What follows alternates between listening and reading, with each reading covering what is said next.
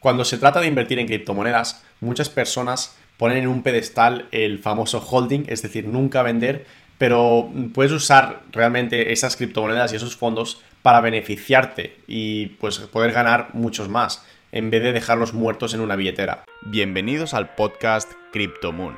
Para tener éxito en tus inversiones y generar dinero, tienes que priorizar tu conocimiento y adaptarte a la nueva era de las criptomonedas. Y para ello no hay nada mejor que aprender cómo funciona Bitcoin y la blockchain.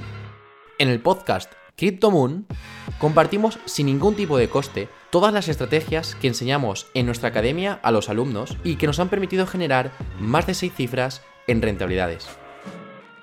Y además, te damos el paso a paso para poner en práctica todo lo aprendido. Si ya has invertido en criptomonedas o te interesa empezar a invertir, este podcast es para ti. Somos Jaume y Josué, inversores profesionales, y llevaremos tus inversiones a la luna.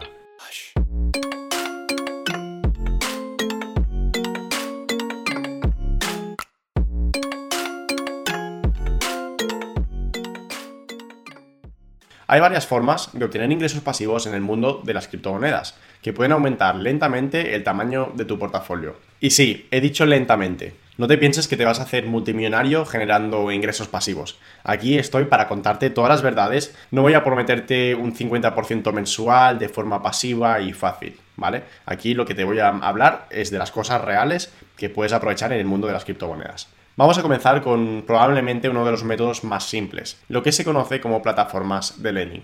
Estos son básicamente servicios de préstamos que ofrecen depósitos y préstamos en una plataforma centralizada quienes depositan sus criptomonedas ganan intereses sobre esos fondos, por lo que es bastante similar a cómo funciona una cuenta bancaria. Estos servicios retendrán tus criptomonedas y las prestarán para generar intereses. Este interés luego se paga en tu cuenta diariamente. La principal diferencia aquí es que todos estos préstamos están fuertemente garantizados. También debes entender que a diferencia de los depósitos a largo plazo de las cuentas bancarias, en el mundo cripto no debes de depositarlo durante cierto tiempo. Con la mayoría de plataformas de préstamos tienes acceso a tus fondos en cualquier momento. Así que si quieres depositarlos y de aquí a un mes pues te apetece sacarlos, los puedes sacar. Del mismo modo, la mayoría de estas plataformas admiten numerosas criptomonedas. Eso significa que al final puedes generar intereses con la criptomoneda que más te interese acumular. También alternativamente te permite ganar un interés más alto en dólares que lo que ganas en una cuenta bancaria y luego simplemente puedes proporcionar monedas estables como USDT y USDC. Cuando se trata de estos servicios, tienes que ser muy cuidadoso. Estos tienen la posesión de tus fondos y querrás asegurarte de que sean 100% legítimos y seguros. Existen algunos servicios de préstamos, pero quizá tres de los que más conocidos son Celsius, BlockFi y Nexo. Esos últimos son todos centralizados, es decir, hay una empresa detrás centralizada que los regula y los dirige. Nexo es la mejor opción si vives en Europa. Tienen más de 4.000 millones en activos bajo gestión y fueron fundados por una conocida firma de fintech llamada Credit. Si no recuerdo mal, Nexo está ubicada en Suiza. Brindan líneas de crédito instantáneas y servicio de préstamos de criptomonedas, así también como una tarjeta de criptomonedas por si quieres usarla para hacer pagos. Y Nexo tiene un token de utilidad que también ha sido diseñado para brindar beneficios dentro de su propio ecosistema, porque te dan más tasas de interés y varían según la cantidad de nexos que tienes. Además, cuando pides préstamos, tienes que devolverlos a un interés mucho menor cuando estás holdeando el token propio de Nexo y obviamente tienes muchos más beneficios. Por eso decimos que el token pues, es un token de utilidad y que te mm, da privilegios ¿no? por holdearlo. En Nexo solo puedes ganar intereses en la misma moneda que has suministrado. Es decir, si tú depositas Ethereum o depositas Bitcoin, te van a pagar un porcentaje de tus Bitcoin y de tus Ethereum, como si fuera una especie de staking.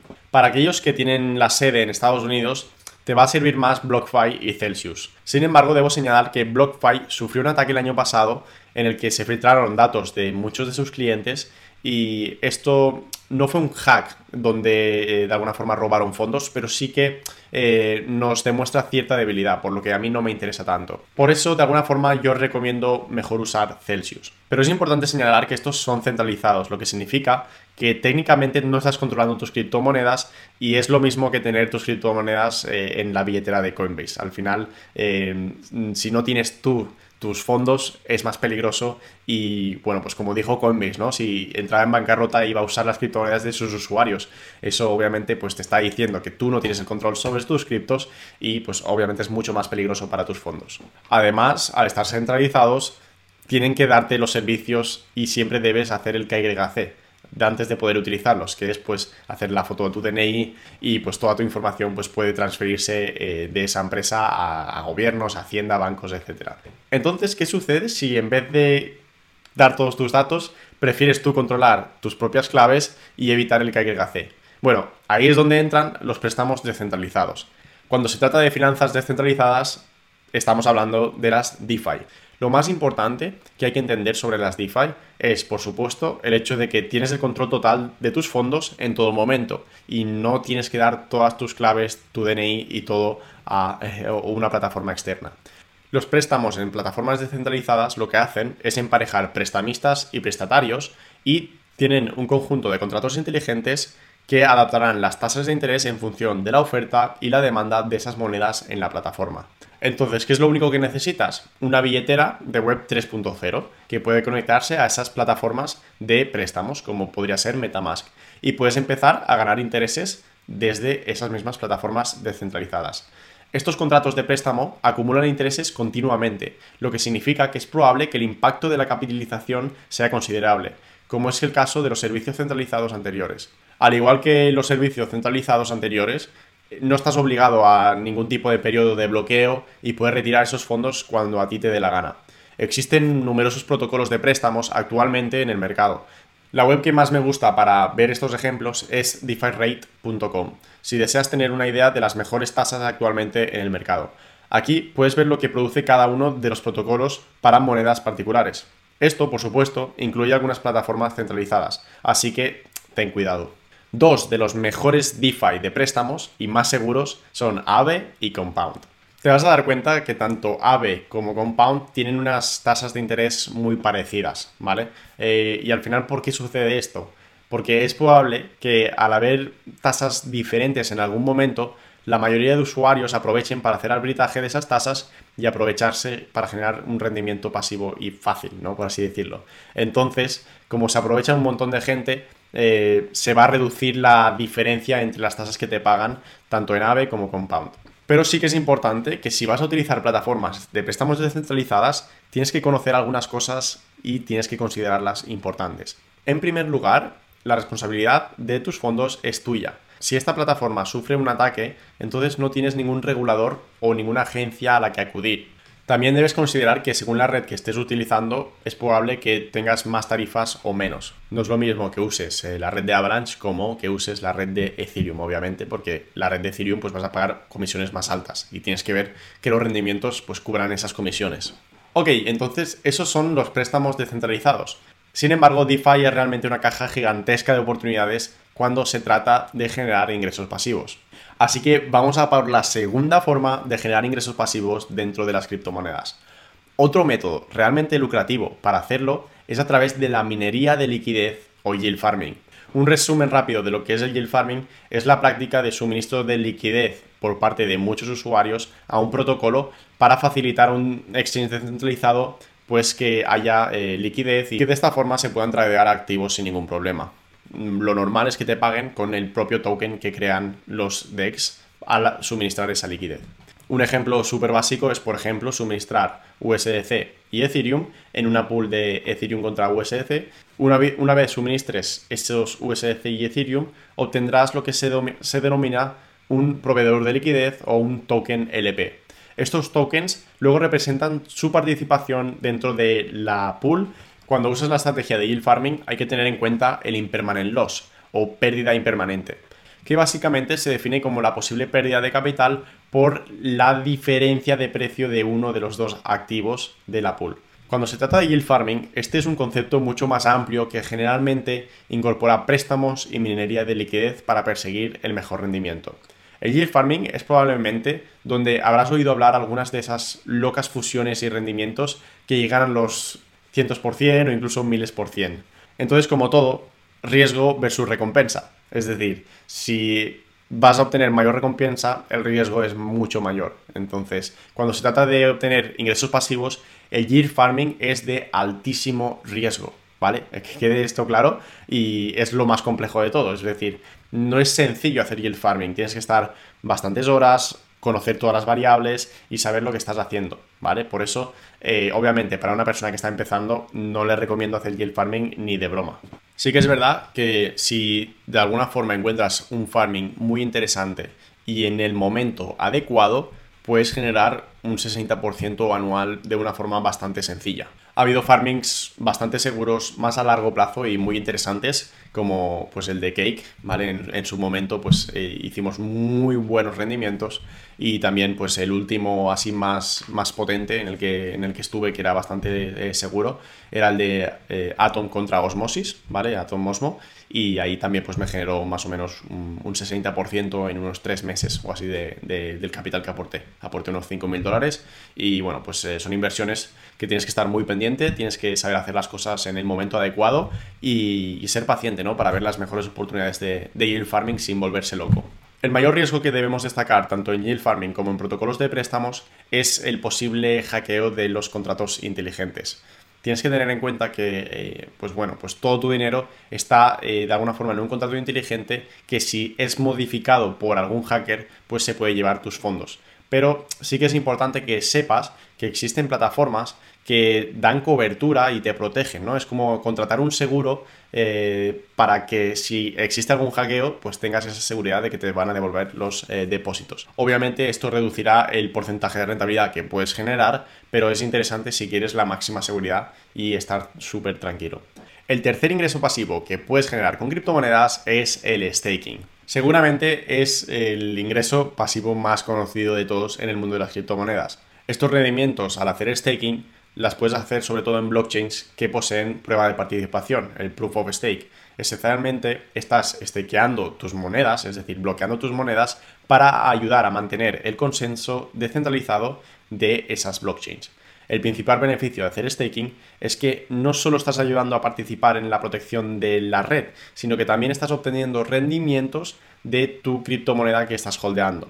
Y hay dos formas de hacer staking. La primera es la forma directa, y la segunda es el delegate staking, que es eh, pues delegar tu staking. Lo primero significa que solo participas directamente en la red, mientras que lo segundo significa que vas a delegar la participación en otros nodos de validación. Ahora, cuando se trata de hacer staking en estas blockchains, hay una serie de cosas que debes considerar. Lo más común, y si tienes un capital más reducido, es que estés haciendo delegate staking, es decir, delegar el staking a otra persona que tiene un nodo, ¿vale? Entonces, lo que hay que tener en cuenta en el delegate staking es que le estás pagando una comisión pequeña al creador del nodo por eh, delegarle el staking, ¿vale? Entonces, de cada recompensa que tú recibes, le vas a pagar un porcentaje a ese creador del nodo. Y es importante que sepas cuáles son los periodos de bloqueo y los rendimientos que te va a generar esa participación. Pero sí que es súper importante que entiendas en el momento en el que estás entrando, en los precios en los que estás entrando en cada criptomoneda. Imagínate que estás haciendo staking de Ethereum a un 5% anual. Realmente mm, tienes que asegurarte de que estás comprando Ethereum a los puntos que tú quieres y luego, pues obviamente, eh, aumentando la cantidad de Ethereum que, tienes, ¿no? Haciendo staking. Pero eh, imagínate que compras Ethereum en 4.000 dólares y luego te baja a 2.000 dólares, ¿vale? Que te hace un menos 50% de nada te sirve, ¿no? El staking si realmente no tienes buenos puntos de entrada y, realmente, pues mira, pues si te ha entrado una compra en Ethereum en 1500 y luego los pones en staking, pues más eh, beneficio que ganas, ¿no? Porque has hecho una muy buena compra. Pero obviamente eh, tienes que asegurarte que estás haciendo buenas compras y que esos Ethereum no quieres hacer nada con ellos y le quieres generar mayores rendimientos. Entonces, yo únicamente haría staking en criptomonedas que realmente sean muy sólidas y que tengan eh, parámetros de staking interesantes, ¿vale? Porque piensa que pueden haber periodos de bloqueo. Imagínate que haces staking de una criptomoneda que en una semana te hace un 20% de rentabilidad y quieres vender gran parte de esa criptomoneda, pero realmente por haberlos dejado en staking no tienes ese acceso a los fondos, ¿no? Porque hay un periodo de bloqueo muchas veces. Entonces tienes que ver más o menos si te eh, es factible hacerlo o no y ganar altas recompensas en una moneda que no tiene valor no merece la pena realmente en staking. Tienes que dejar en staking criptomonedas que quieras dejar a largo plazo y olvidarte de ellas. Algunos de los proyectos que más recomendamos investigar a la hora de hacer staking es Ethereum, Avalanche y Cosmos. Una vez dicho esto, la mayoría de las monedas que he mencionado tienen monederos nativos que les permiten hacer staking y elegir validadores de una forma profesional. La mayor parte de las veces, cada criptomoneda tiene en su billetera propia eh, un apartado para hacer staking. Pero si realmente esto te parece complicado, puedes hacer staking en una plataforma, un exchange centralizado. Pero ojo, muchas veces por hacer staking en exchanges centralizados no estás recibiendo airdrops que reparten realmente las propias redes.